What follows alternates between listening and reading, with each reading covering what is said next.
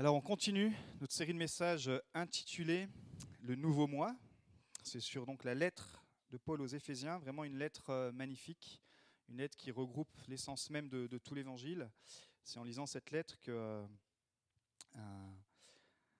un, prêtre du nom de, Martin Luther s'est converti et, euh, a amené la, réforme qu'on connaît. Donc c'est vraiment, quand il a lu C'est par la grâce que nous sommes sauvés, il a eu cette révélation, mais il y a tellement à puiser dans cette lettre.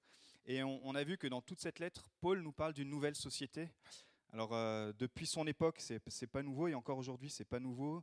Plein de personnes, plein de mouvements veulent créer leur propre société. Mais là, il parle d'une nouvelle société avec des nouvelles personnes qui n'ont pas seulement été créées, mais recréées en Christ. C'est-à-dire une société avec une nouvelle identité. On appelle ça des citoyens nouveaux. On avait vu avec une nouvelle unité, de nouvelles attitudes et de nouvelles relations. Et euh, ce matin, le titre du message est Un nouveau combat, un nouvel équipement. Donc, comme je vous l'ai dit, ce sera en deux parties. On va voir la première partie ce matin, un nouveau combat, un nouvel équipement. Et on va aller donc dans Éphésiens chapitre 6, à partir du verset 10, diapo numéro 1. Enfin, mes frères et sœurs, fortifiez-vous dans le Seigneur et dans sa force toute puissante. Revêtez-vous de toutes les armes de Dieu, afin de pouvoir tenir ferme contre les manœuvres du diable. En effet, ce n'est pas contre l'homme que nous avons à lutter, mais contre les puissances, contre les autorités, contre les souverains de ce monde de ténèbres, contre les esprits du mal dans les lieux célestes. C'est pourquoi prenez toutes les armes de Dieu afin de pouvoir résister dans le jour mauvais et tenir ferme après avoir tout surmonté. Diapo 2, verset 14. Tenez donc ferme, ayez autour de votre taille la vérité en guise de ceinture. Enfilez la cuirasse de la justice Mettez comme chaussure à vos pieds le zèle pour annoncer l'évangile de paix. Prenez en toutes circonstances le bouclier de la foi, avec lequel vous pourrez éteindre toutes les flèches enflammées du mal. Faites aussi bon accueil au casque du salut et à l'épée de l'esprit, c'est-à-dire la parole de Dieu. Seigneur, merci pour ta parole. Que ce matin, pas simplement on puisse la lire, mais qu'elle puisse aussi nous lire, Seigneur, qu'elle puisse nous interpeller et que ton œuvre soit faite dans chaque cœur. Amen il y a une guerre spirituelle.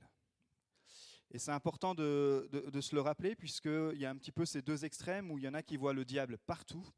Euh, quoi qu'il se passe, c'est la faute du diable, il y a le diable, il y a les démons, c'est presque vraiment à l'extrême. Et il y a l'autre, c'est l'autre extrême où il ne croit même pas au diable, il ne croit même pas aux puissances démoniaques, il ne croit même pas à l'existence de Satan.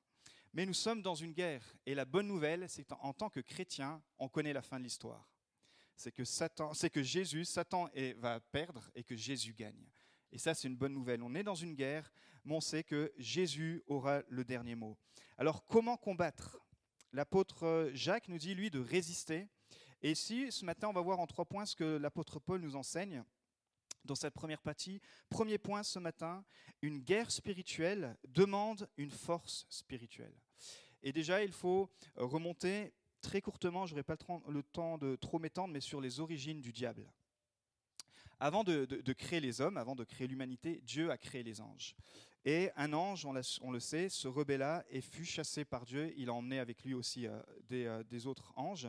Et on voit ça dans Ésaïe 14, 12, je vais vous les lire. Comment es-tu tombé du ciel, astre brillant, fils de l'aurore? Te voilà abattu par terre, toi qui terrassais les nations. Luc 10, 18. C'est Jésus qui leur dit Je regardais Satan tomber du ciel comme un éclair. 2 Corinthiens 11, 14. Ce n'est pas étonnant puisque Satan lui-même se déguise en ange de lumière. Ce qu'il faut savoir, c'est que le diable existe, le diable est méchant et Satan déteste Dieu. Mais comme il ne peut pas s'attaquer directement à Dieu, il va s'attaquer à sa création, à sa créature, c'est-à-dire à nous. Et on voit un exemple dans l'histoire de Job comment Satan va vouloir attaquer cet homme, mais on sent que c'est pas on sent et on voit et c'est écrit que c'est Dieu qui donne des certaines limites, c'est Dieu qui donne euh, un cadre même pour que euh, Satan puisse avoir cette certaine liberté jusqu'à ce que finalement, à la fin, quand Jésus reviendra, il soit complètement euh, anéanti. On ne peut pas lutter avec nos forces naturelles, et il nous faut la force de Jésus. Et c'est ce qu'il nous dit dans Éphésiens 6.10. Enfin, mes frères et sœurs, fortifiez-vous dans le Seigneur et dans sa force toute puissante. Je ne sais pas en ce moment comment vous vous sentez spirituellement. Est-ce que vous vous sentez fort? Est-ce que vous vous sentez épuisé? Est-ce que vous vous sentez euh, las Est-ce que vous êtes passionné? Est-ce que vous êtes dans la victoire? Est-ce qu'avec tout ce qu'on entend, vous êtes, euh, vous êtes confus? Mais là, il nous dit, fortifiez-vous dans le Seigneur. C'est important de se rappeler, et la parole qui a été donnée, c'est ça. C'est parfois c'est des choses toutes simples, mais c'est de regarder à la croix du Seigneur. C'est en toi que je veux me fortifier et reprendre ce temps. Ce temps qu'on a pris de communion, c'est pas juste un temps qu'on prend le dimanche par religiosité. C'est un temps qu'on vit tous les jours. On dit Seigneur, mais je veux pouvoir me rapprocher de toi par ta grâce, comme on a chanté. Alors la bonne nouvelle, c'est que Jésus nous, a, nous équipe de ces armes spirituelles, puisque s'il y a un combat spirituel, on a besoin d'avoir des armes spirituelles. Et on va voir que parfois le paradoxe, c'est que on essaye de combattre un combat spirituel, mais sans être équipé par les armes spirituelles. Ou on essaye de combattre un combat charnel avec des armes spirituelles et rien ne fonctionne. Alors il y a des choses assez claires, assez simples. Dans le diapo numéro 3, dans 2 Corinthiens 10, 4, en effet, les armes avec lesquelles nous combattons ne sont pas humaines. Waouh! Je ne sais pas, mais j'ai l'impression qu'il faut qu'on insiste là-dessus ce matin. Les armes avec lesquelles nous combattons ne sont pas humaines. Tout ce que tu vois vouloir faire d'humain pour combattre, pour défendre, pour tout ce que tu veux, ça ne va pas marcher. Parce que les armes avec lesquelles tu combats, spirituellement, tu as besoin d'armes spirituelles. En effet, les armes avec lesquelles nous combattons ne sont pas humaines, mais elles sont puissantes grâce à Dieu pour renverser des forteresses. Nous renversons les raisonnements et tout obstacle qui s'élève avec orgueil contre la connaissance de Dieu, et nous faisons toute pensée prisonnière ou captive pour qu'elle obéisse à Christ. La bonne nouvelle, c'est qu'on a accès à des armes spirituelles, et donc on peut combattre cette guerre spirituelle. Mais ces armes sont accessibles que quand on est, c'est tout le principe de cette lettre, en Christ que quand on est renouvelé, que quand on est habité par l'Esprit de Dieu, quand, que quand on a accepté cette grâce imméritée, ce salut immérité de dire Seigneur, je suis en toi, la bonne nouvelle, c'est que je ne sais pas simplement à subir cette guerre, mais je peux aussi combattre. Et c'est pour ça qu'on voit qu'il y a toutes sortes de personnes qui essayent de combattre ils, sont sujets aux attaques démoniaques, parce que tu n'as pas besoin d'être chrétien pour être sujet aux attaques démoniaques. Les non-chrétiens aussi sont sujets aux attaques de Satan, à tout, à tout ce qu'on voit, à tout ce qu'on entend dans ce monde. Mais le problème, c'est qu'ils essayent de répondre avec leur propre force, avec parfois leur euh, propre intelligence, leur stratégie. Mais la bonne nouvelle, c'est que pour combattre le combat spirituel, tu as besoin des méthodes spirituelles.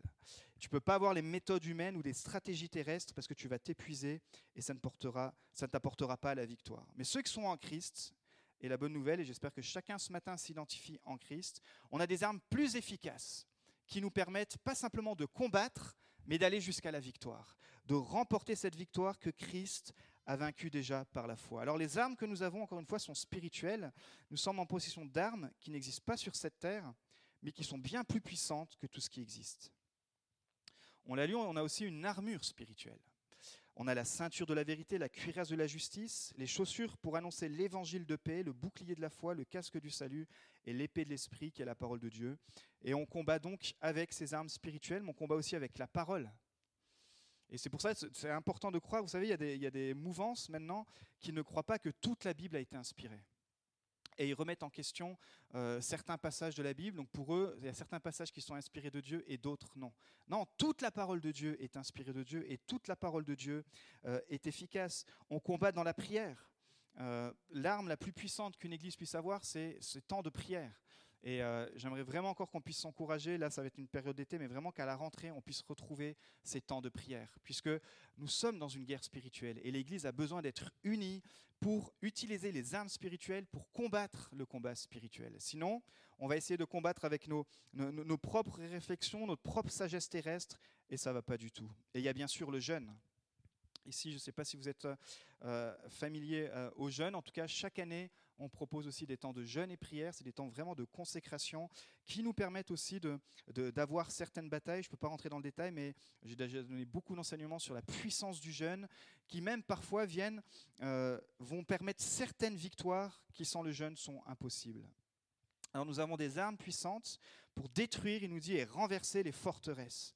Et forteresse, ça vient du grec okuroma, qui veut dire un château, une forteresse, un fort. Mais écoutez bien le, sens en fait. C'est l'idée qu'un prisonnier est enfermé dans un fort, dans un château, par la tromperie, par la duperie, par la supercherie, par la fourberie, par la fausseté.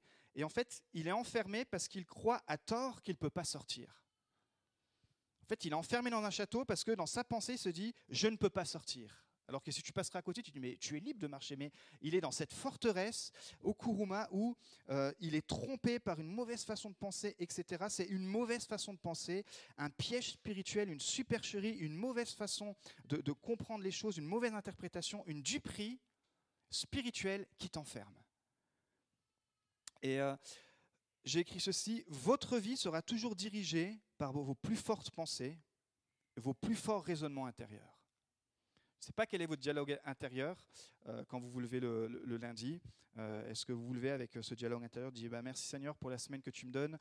vous prenez un café, vous lisez un verset ou deux, et puis vous allez au travail ou, vous vous levez et puis complètement déjà fatigué, dire oh punaise la semaine qui m'attend, et puis les, collègues, et puis ci et puis ça. Mais ça va littéralement changer votre façon de, de vivre vos jours, de vivre votre semaine, parce que votre vie sera toujours dirigée, dirigée pardon, par vos plus fortes pensées, vos plus forts raisonnements intérieurs. Et le, proverbe l'a écrit comme ça dans diapo numéro 4, proverbe 23, 7. Car il est, donc l'homme, il est comme les pensées de son âme. Et la version d'Arby dit, car selon qu'il a pensé en son âme, tel est-il. C'est-à-dire qu'aujourd'hui, tu es le fruit de tes pensées. Et si dans tes pensées, il y a des choses qui ont été trompées, si tu as, des, si as cette duperie, si tu as ces, ce okuruma, cette forteresse, ces raisonnements, comme on l'a lu, et eh bien forcément, tu vas agir en fonction de ces, forces, de ces fortes pensées et de tes plus forts raisonnements. Les, les pensées de l'homme dirigent ses actions. Et notre vie est dirigée littéralement par notre façon de penser. Et c'est vraiment important de pouvoir euh, mettre à la lumière notre façon de penser, de dire bah, Seigneur, tiens, je te remets cette façon de penser et éclaire-la, comme Paul dit, ouvre les yeux de mon cœur. Si par exemple ta pensée dominante de ta vie est la peur, eh ben forcément, tu vas vivre toute ta vie dans la crainte. Si ta pensée dominante, c'est que, euh, comme on l'a entendu ce matin, c'est qu'en Christ, tout est possible, alors tu vas être peut-être attaqué par la peur, par la crainte, mais tu vas marcher en te disant, et c'est possible d'avoir la victoire. C'est possible, alors tu vas pouvoir traverser les tempêtes dans la foi. Écoutez ceci. Le problème n'est pas la tempête ou l'épreuve, mais ce que je pense à propos de la tempête ou de l'épreuve. Pour moi, le problème aujourd'hui, ce n'est pas la crise du Covid, mais ça peut être peut-être la façon, ce que je pense à propos de cette crise, à propos, et peut-être ton problème à toi, ce n'est pas aujourd'hui ton épreuve, mais c'est la façon de ce que tu penses de cette épreuve, c'est la façon dont tu vas interpréter cette épreuve, c'est la façon dont tu vas interpréter euh, ta tempête. Si je pense à tort que Dieu ne me sera aucun secours dans la tempête, et il y a beaucoup de textes qui parlent de ça dans la Bible, et bien alors forcément, je ne vais pas faire appel à lui parce que je vais être dans le doute. Et lui, peut-être par grâce, va quand même venir me sauver, mais dans mon esprit, si je pense que Dieu me sera d'aucun secours, ben forcément, je me mets déjà dans situation de défaite si tu, te, trompes de combat, si tu t'enfermes dans une bataille qui est perdue d'avance, parce que ce n'est pas une bataille, un combat dans lequel Dieu t'a donné d'aller, eh ben forcément tu vas t'enfermer là-dedans et tu vas t'épuiser. Si tu te bats sans les armes spirituelles, tu vas t'épuiser. Mais si on affronte, si tu affrontes tes tempêtes, si tu affrontes tes défis avec les armes spirituelles, alors tu vas voir cette fois qu'à un moment donné, même si le combat est long, même si ça peut durer des semaines, des mois, des années, Jésus t'assure la victoire. Et, tu vas être peut-être fatigué, mais tu vas être renouvelé. Parce que chaque jour, ses bontés se renouvellent. Et tu vas dire, Seigneur, je suis dans un combat, mais je crois, je crois vraiment que tu vas m'amener à la victoire. C'est pour ça que le problème n'est pas la tempête ou l'épreuve, mais ce que je pense à propos de la tempête ou de l'épreuve. Alors, comment abattre nos forteresses au Kuroma L'apôtre Paul nous invite à nous fortifier, à puiser notre force en Christ. Et je crois que c'est important de, savoir qu'à travers sa parole, à travers la prière, à travers ces instants où il dit tu fermes la porte de ta chambre, tu t'enfermes, et là, le, Père, le Père qui est dans les cieux te voit et il va te, il va te nourrir, il va te combler avec cette relation avec le Saint-Esprit, avec cette, cette bonne perspective de qui est Jésus. Alors il va venir faire le ménage. Il dit on capture les pensées rebelles et nous les commandons de, se taire et d'obéir à Christ. Waouh! Ça c'est. Euh, c'est assez guerrier comme attitude. Si on a des pensées dépressives, il dit bah, tu dois les capturer et leur enseigner ce que la Bible dit sur la dépression. C'est que Jésus a vaincu la dépression. Et je ne veux pas rester dans cet état-là parce que Jésus me donne sa joie, Jésus me donne sa paix. Si tu as des pensées d'angoisse, tu dois les amener à l'obéissance de la croix, c'est-à-dire les emmener à l'obéissance des promesses de Dieu. Et qu'est-ce que Dieu dit sur les angoisses? L'amour parfait chasse la peur. Et tu proclames ça et tu vas voir que euh, petit à petit, il y a une victoire qui va se qui va se, dessiner. Deuxième point ce matin. Une guerre spirituelle demande de tenir ferme. Verset 11. Revêtez-vous de toutes les armes de Dieu afin de pouvoir tenir ferme contre les manœuvres du diable. À plusieurs reprises dans ce verset, euh, Paul nous, enseigne à tenir ferme, à tenir bon. Au verset 11, tenir ferme contre les manœuvres du diable. Verset 13, tenir ferme après avoir tout surmonté. Et verset 14, tenez donc ferme. Il dit de prendre toutes les armes, et pas une seule partie des armes, mais toutes les armes. Et on verra dans, la suite du message, euh, j'ai voulu vraiment découper en deux ce message pour qu'on puisse euh, vraiment avoir le temps de, rentrer en profondeur dedans. Mais on verra vraiment les différentes parties de l'armure, leurs caractéristiques, comment et quels, euh, quels avantages on a d'avoir cette armure. Et troisième point ce matin, la guerre spirituelle demande du discernement spirituel.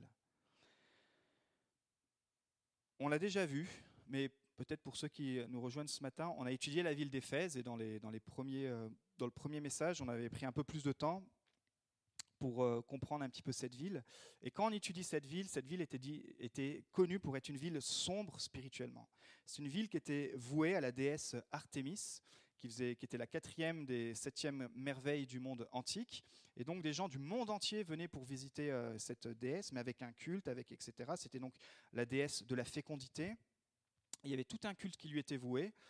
Et euh, la ville était littéralement vouée à la, à la déesse Artémis. Je vais vous lire ça. Vous retrouvez l'histoire d'Éphèse dans Acte 19, comme je vous avais déjà dit. Je ne sais pas si vous avez pris le temps de le lire, mais Acte 19, verset 35, je vais vous lire ça. Éphésiens, dit-il, quelle est la personne qui ignore que la ville d'Éphèse est la gardienne du temple de la grande déesse Artémis et de sa statue tombée du ciel? C'est un fait incontestable. On avait vu que même toute la vie économique dépendait euh, du marchandising qui était fait sur cette, euh, déesse. Euh, mais non seulement la vie économique, mais sociale, spirituelle de cette, déesse. C'est une immense statue. Et c'est pour ça qu'il y avait beaucoup d'occultisme. Les gens pratiquaient la magie, les gens étaient vraiment dans, les ténèbres. Vraiment, c'était une ville sombre. Et quand Paul a eu par le Saint-Esprit la direction d'aller implanter là-bas, je vous dis, en tant qu'implanteur, ce n'est pas les premières villes dans lesquelles vous avez envie d'aller, parce que vous savez qu'il va y avoir un grand combat. Et c'est pour ça qu'il a pu enseigner aussi à Éphèse le combat spirituel, puisque c'était adapté aussi à leur ville. Euh, je ne sais pas si vous connaissez un petit peu notre ville de Beaune, mais c'est une ville, pour la petite thèse de sa taille, qui, a beaucoup de lieux de culte il y a le lieu de culte pour les témoins de Jéhovah, il y a le lieu de culte pour, euh, euh, pour les musulmans, il y a le lieu de culte euh, pour différentes confessions chrétiennes, etc. C'est une ville qui attire aussi pour, pour ça. Il y, a une, statue où les gens viennent aussi poser leurs mains sur cette statue parce qu'ils croient qu'ils vont être guéris, etc. Un petit peu comme la chouette qu'il y a à Dijon. Donc dans, dans, dans, des villes comme ça, il y a des endroits, des, des, des, des lieux spirituels. Et Paul est en train de nous dire, il faut pouvoir combattre parce qu'il y a un combat spirituel. Et on voit qu'ici, par la puissance de l'évangile, les gens de cette ville vont complètement être transformés. Et c'est le message qu'a porté euh, Daniel la semaine dernière, mais dans Acte 19, 19, un grand nombre de ceux qui avaient pratiqué la magie apportèrent leurs livres et les brûlèrent devant tout le monde.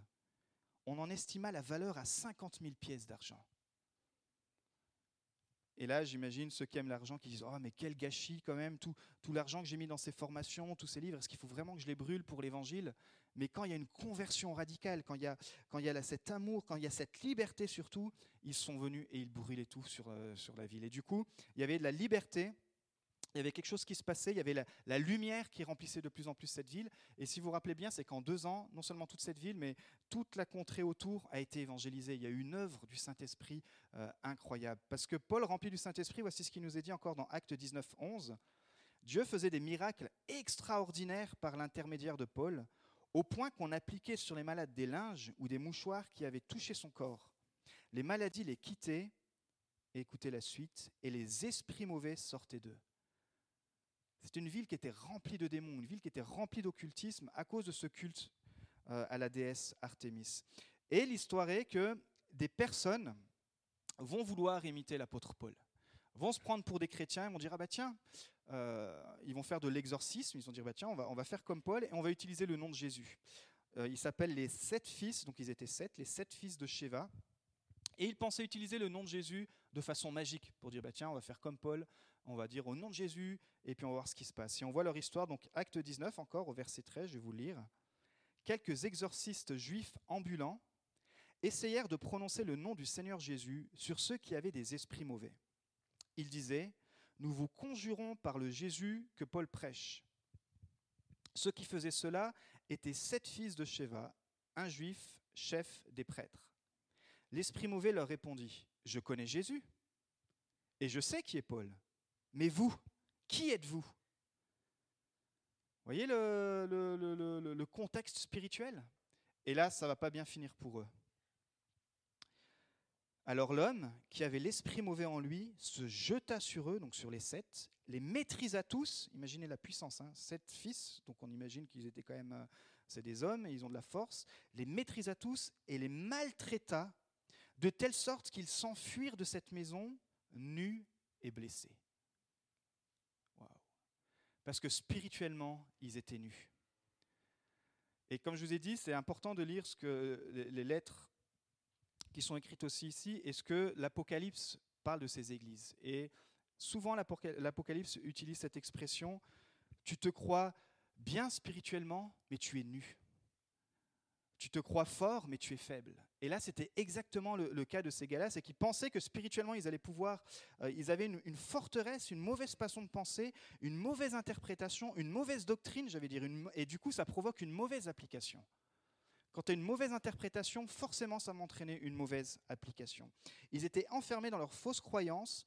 Pas besoin d'être en Christ, pas besoin d'être nouveau, pas besoin d'être euh, radical, j'ai envie de dire, pas besoin d'être sauvé, pas besoin de recevoir Jésus par la grâce. Nous aussi, on va pouvoir faire les œuvres de Jésus. Nous aussi, on va pouvoir faire comme Paul, délivrer les gens. Mais finalement, cette mascarade euh, et cette fausse façon de penser, ça n'a pas marché dans le milieu spirituel. Et je crois que, et c'était leur cas eux, on peut se mentir à soi-même, parfois dire, mais moi ça va bien. Vous savez, quand l'Apocalypse dit, mais je n'ai besoin de rien. J'ai plus besoin qu'on m'enseigne.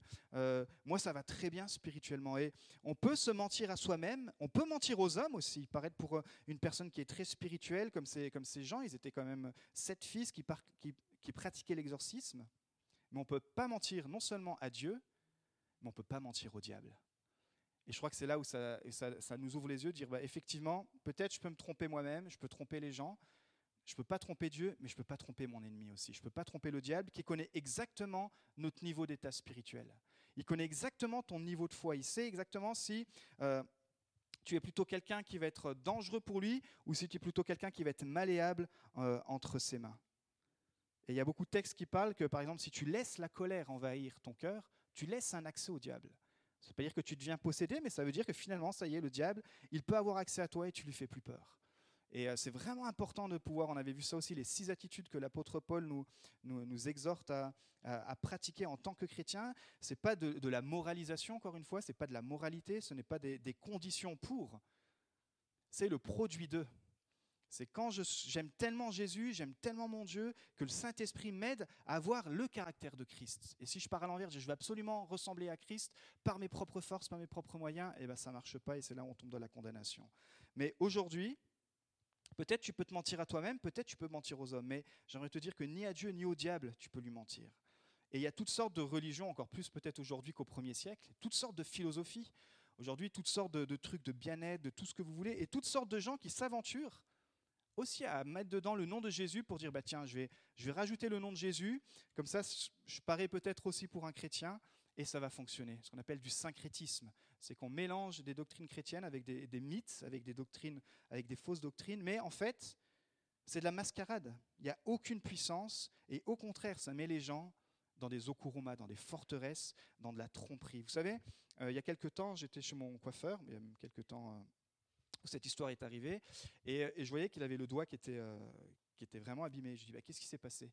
Il m'a dit, bah, en, perçant, en faisant mes travaux chez moi, j'ai la, la, ficelle, enfin le, câble qui s'est enroulé et ça m'a tordu le doigt. Je dis, ah mince, ça craint et tout. Je dis, bah alors, qu'est-ce que tu fais? Tu allé chez le médecin et tout. Il dit, bah attends, j'ai une cliente. Euh, il sait que je suis chrétien hein, pasteur et tout, il n'est pas loin d'ici. Il me dit, euh, dit non, non, mais j'ai une cliente qui m'a dit d'appeler tel médium qui soigne l'équipe de foot d'Auxerre et puis par téléphone, j'ai même pas besoin de me déplacer, elle va me guérir. Dis ah ouais? Je dirais, et t'as cru ça, toi? Il me dit, ouais, ouais, moi je, voilà, moi, je me suis senti. Euh, puis c'est payant, hein, bien sûr, hein, rien n'est gratuit. Donc, euh, euh, il, a un, il a un premier call téléphonique avec, avec cette personne, puis rien se passe, donc il est un peu énervé. Et puis il réessaye, donc il se refait encore, il m'a pas dit combien payer, mais il, paye encore une deuxième fois. Et là, tout à coup, son doigt se remet en place. Il dit, mais c'est incroyable, ma main s'est remise en place et tout. Et je dis, ah ouais. Voilà, et puis moi je l'alerte, je dis, bah, tu sais, moi je suis, tu sais que je suis chrétien, etc. Je ne veux pas te faire peur, mais généralement, dans ces, dans ces choses-là, où ça dure pas longtemps, où il y a quelque chose de pire qui peut t'arriver, mais sans vouloir te faire peur, voilà, moi si tu veux, je peux prier pour toi et tout. Euh. Mais je, lui paraissais plus pour un fou, parce que j'étais chrétien. Et donc le mois d'après, je vais à peu près toutes les six semaines euh, chez le coiffeur. Et je le revois avec euh, tout énervé, avec la main encore plus, encore plus abîmée, etc. Je lui dis, bah alors, qu'est-ce qui t'arrive? Il me dit, bah, tu sais pas ce qui s'est passé. Quelques jours après que je pensais que mon doigt allait mieux, j'ai à nouveau refait des travaux, et là, je me suis à nouveau retordu le doigt, mais d'une façon si forte que... Euh, que, bah, qu'aujourd'hui, son doigt, il, est, il, reste encore aujourd'hui euh, comme ça, il reste encore abîmé. Il dit, puis alors, tu veux plus appeler ton médium là et tout? Il me dit, non, non, pour moi, je me suis fait avoir, euh, je ne veux plus entendre parler de ça. Et mais, moi, je lui dis, est-ce que je peux prier pour toi? Mais non les gens sont, friands par tout ce qui est mysticisme, par tout ce qui est euh, mythe, tout ce qui est médium, mais quand, vous, les, vous, leur apportez gratuitement, je dis, bah, écoute, je ne sais pas si ça va marcher, en tout cas, moi, je crois que Dieu peut te guérir, mais ils préfèrent passer toujours par les côtés mystiques, parce qu'ils sont trompés. Il y a une forteresse pour dire, bah, là, il y a une forteresse chez lui qui se dit, bah, finalement, j'ai fait confiance au médium, je me suis fait avoir, je dis, moi, je ne suis pas un médium, je suis juste pasteur, je crois que Jésus peut te guérir.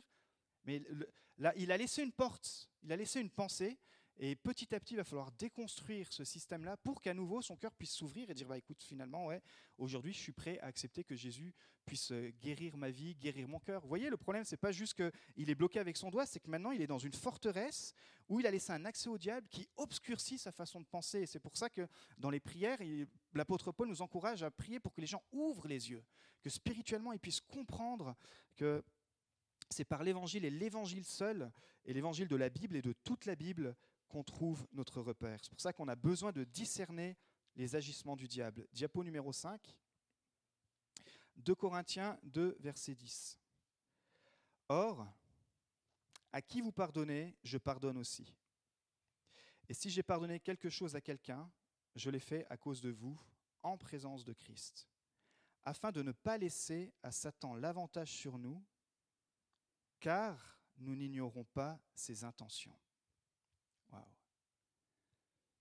Nous n'ignorons pas les intentions du diable. Et vous savez, rien que pour préparer ce, message, forcément, quand vous préparez des messages sur le combat spirituel, vous passez par le combat spirituel, mais vous n'ignorez pas ses intentions.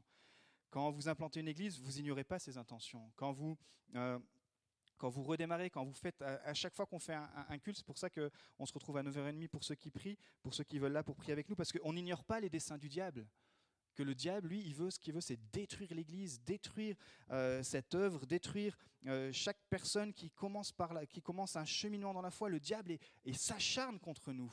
Et nous n'ignorons pas. On ne tombe pas dans la psychose à le voir partout, mais on n'ignore pas ses desseins. Et ici, il dit quelque chose de tout simple. Il dit, si tu pardonnes pas, tu laisses une place au diable. Et peut-être que dimanche après dimanche, il y a des choses qui viennent dans ton cœur on a vu déjà la dernière fois, il y a la colère, il y a l'orgueil, il y a toutes sortes de choses. Et tout ça, ça laisse des accès, un accès favorable au diable. Et tu ne dois pas ignorer ses desseins.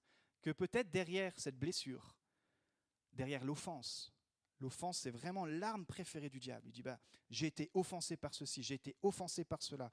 Et paf, il y a le cœur qui se ferme, il dit, mais attention de ne les desseins du diable, parce que derrière, finalement, si tu ne relâches pas cette offense, tu laisses un accès au diable. Si nous voulons, avoir l'avantage sur le diable, nous devons apprendre à connaître ses stratégies. Aujourd'hui, l'euro est fini, mais on s'imagine bien que toutes les équipes de l'euro, elles ont étudié leurs adversaires, les, matchs, ils connaissent par cœur les tactiques et tout, pour que quand ils arrivent sur le terrain, ils se disent Ah, tiens, sur cette équipe, on a bien étudié leur façon de, de jouer, et certainement, on va, on va mieux comprendre leur stratégie, etc. Alors ce matin, j'aimerais vous donner très rapidement sept stratégies diaboliques Simplement pour que vous puissiez comprendre que parfois, il ne faut pas voir le diable partout, mais il ne faut pas ignorer ses desseins. Il ne faut pas ignorer ses desseins que le diable va essayer et essaiera toujours de détruire cette Église. Et l'apôtre Paul, dans la lettre de Paul aux Éphésiens, encore une fois, vous lirez ça dans Acte 19, c'est ce qu'il va dire aux anciens. Il va dire attention à cette implantation, parce qu'il y a des loups qui vont s'introduire dans cette Église et qui vont vouloir détruire l'œuvre. Des loups, des chrétiens d'Éphèse, qui vont vouloir s'introduire dans cette église avec des fausses doctrines, avec des fausses façons de penser, avec des okuruma, des forteresses qui vont faire les desseins diaboliques. Cette stratégie diabolique, première stratégie, Satan veut te distraire. Si aujourd'hui les médias, les médias, les GAFA et tout ce que vous voulez mettent autant d'argent pour capter votre attention, à plus forte raison, Satan veut tout attention. Il va tout faire pour te distraire, du matin au soir. Et on voit hein, dans la tentation qu'il y a avec Jésus combien il veut te distraire de tes projets, te distraire de ton focus, te distraire de ton appel, de cette vocation à laquelle euh, l'Église a été appelée, qu'on a vu encore une fois dans Éphésiens, cette vocation à être ceux qui ressemblent à Christ. Il veut te distraire. Mais il est malin, il est rusé, il nous est dit. Il utilise des bonnes choses, mais pas forcément utiles pour t'éloigner de ton appel. Il va peut-être simplement commencer à voler ton temps, voler tes forces, voler ton énergie, et puis un mois, deux mois. Vous savez, il n'est pas pressé, hein, le diable. Hein. Mais quand il a quelqu'un en cible, et il a les enfants de Dieu, on est sa cible, on est protégé en Christ. Il n'y a pas de problème quand on est en Christ. On, veut combattre, on est protégé. Il ne faut pas tomber maintenant dans le. Mais il faut discerner les stratégies. Et peut-être que tu dis, bah, tiens, en ce moment, c'est vrai que si je fais le point sur l'année qui est passée, est-ce que ces distractions qui n'étaient pas là avant, maintenant je suis tombé dans des nouvelles distractions et ça m'éloigne du plan de Dieu? Deuxième chose, Satan veut te décourager. Si vous avez des, personnes dans votre entourage qui ont le ministère du découragement, ben, j'aimerais vous dire que lui, Satan, c'est son meilleur ministère. Combien de fois il a voulu nous décourager? Dans l'œuvre d'implantation, pour ceux qui étaient là dès le départ, dans, euh, dans, forcément, puisque quand il y a une percée spirituelle à faire, mais tout simplement dans votre vie. Et peut-être ce matin, vous arrivez, vous êtes découragé, je vais vous dire, c'est peut-être une stratégie du diable pour te dire, ben, tu ne mérites rien, tu vaux rien, et puis encore si, puis tu es un chrétien de deuxième zone, et puis si, et puis ça, et puis en plus avec toutes ces lois, tous ces machins, le pass et tout ça, et il veut te décourager, te décourager, te décourager. C'est son ministère préféré. Ne rentrons pas dans le ministère du découragement. Il nous est dit, encourageons-nous les uns les autres, fortifions-nous les uns les autres. Allons vraiment, euh, soyons prompts à nous pardonner, soyons euh, de ceux qui nous, qui nous encouragent peut-être un appel téléphonique et tout à coup c'est une mauvaise nouvelle.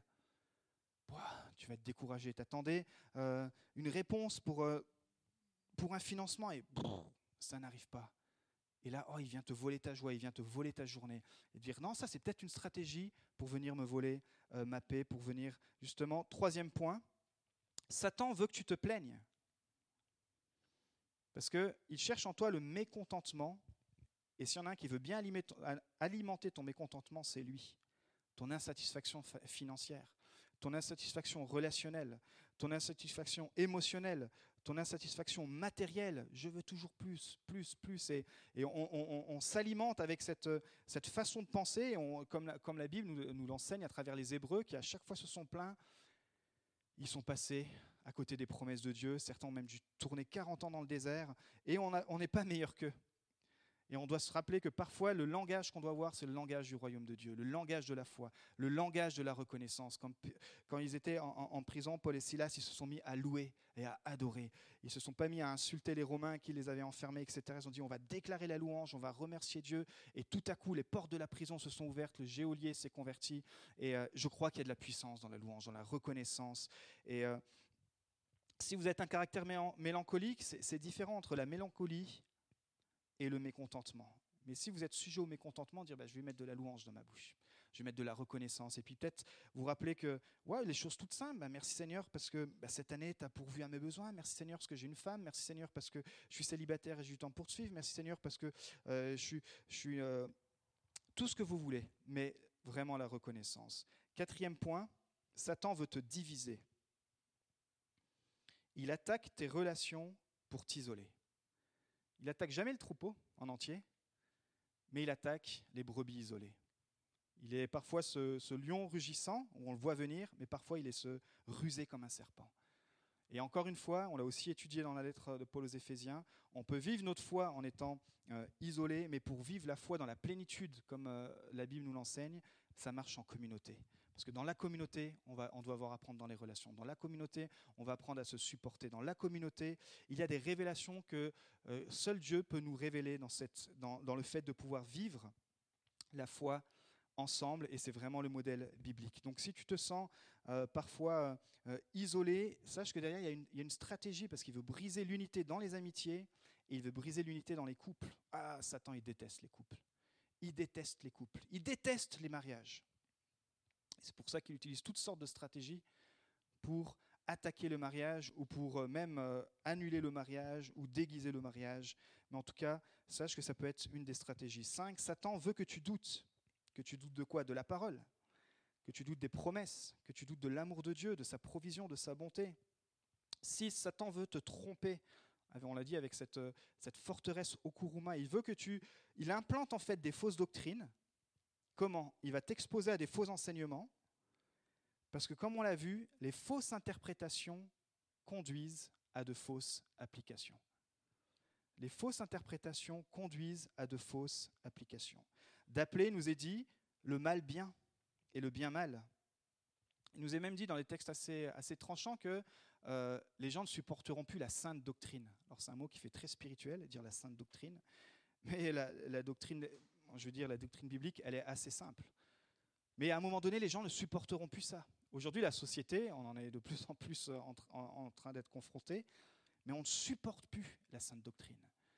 On ne supporte plus euh, euh, les, doctrines de base chrétiennes parce que c'est Satan qui veut te tromper. Et Satan, dernièrement, veut te détruire. J'aimerais vous le rappeler, son seul but, il est méchant. Il ne peut pas attaquer Dieu, donc il, souhaite, il nous souhaite rien de bon. il n'y a rien de bon dans l'ennemi. Il est appelé d'ailleurs l'ennemi de notre âme. Il veut détruire ta famille, ton caractère, tes projets, ton ministère, ton travail. Et c'est pour cela qu'il y a de l'espoir en Jésus. Et c'est pour cela que nous avons besoin d'avoir une vue spirituelle, d'avoir du discernement spirituel. En effet, verset 12, ce n'est pas contre l'homme que nous avons à lutter, mais contre les puissances, contre les autorités, contre les souverains de ce monde de ténèbres, contre les esprits du mal dans les lieux célestes. Humainement, on a envie de s'attaquer aux hommes. Humainement, peut-être, en ce moment, tu as un problème avec euh, une certaine autorité, qu'elle soit au travail, etc. Et tout. Moi, je t'invite à aller dans la prière. Et dire, bah, Seigneur, je veux prier pour cette autorité. Et tu m'as demandé de bénir même mes ennemis. Alors je vais bénir cette personne. Je vais la bénir. Je vais la bénir dans ton nom. Je vais la bénir dans les persécutions. Je vais la bénir. Et il nous est dit que l'atmosphère va changer, littéralement. Puisque là, tu rentres dans une guerre spirituelle avec les armes spirituelles. Alors bien sûr, c'est pas évident, c'est pas naturel, puisque nous, on veut s'attaquer à ce qui est visible, mais le combat n'est pas visible, il est invisible.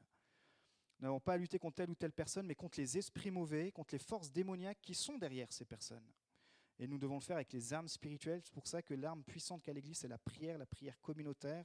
Et Paul nous invite à ne pas simplement regarder à la surface des choses, mais de comprendre que tout ce qui se passe dans le monde naturel est déjà et premièrement influencé par le monde spirituel. C'est pour ça que Jésus nous enseigne de faire la volonté, que ta volonté soit faite sur la terre comme au ciel, de déclarer la grandeur de Dieu. Donc, on va conclure ce matin. Nous sommes dans une guerre spirituelle et nous avons besoin d'une force spirituelle qui est Jésus. Nous pouvons être fortifiés en lui et complètement équipés, et c'est la bonne nouvelle, et pour cela, on a besoin de tenir ferme dans ses promesses, tenir ferme dans sa parole, tenir ferme dans, ce qu'on mange spirituellement, de dire bah, Seigneur, je veux me nourrir de ta parole. Nous devons discerner le bon combat pour combattre avec les bonnes armes. Et je vais simplement prier, euh, ce que j'étais conduit comme ça ce matin, prier contre cette, cette stratégie de l'ennemi. Et euh, je ne vais pas vous demander de lever ou faire un appel, etc. Mais euh, simplement, s'il y a une ou, une ou deux, ou peut-être certaines stratégies où, le Saint-Esprit va vous éclairer, ben, on va déclarer que vous puissiez vous-même les démasquer par, par l'Esprit de Dieu et que vous puissiez ainsi mettre terme. Et ce matin, Seigneur, on va prier.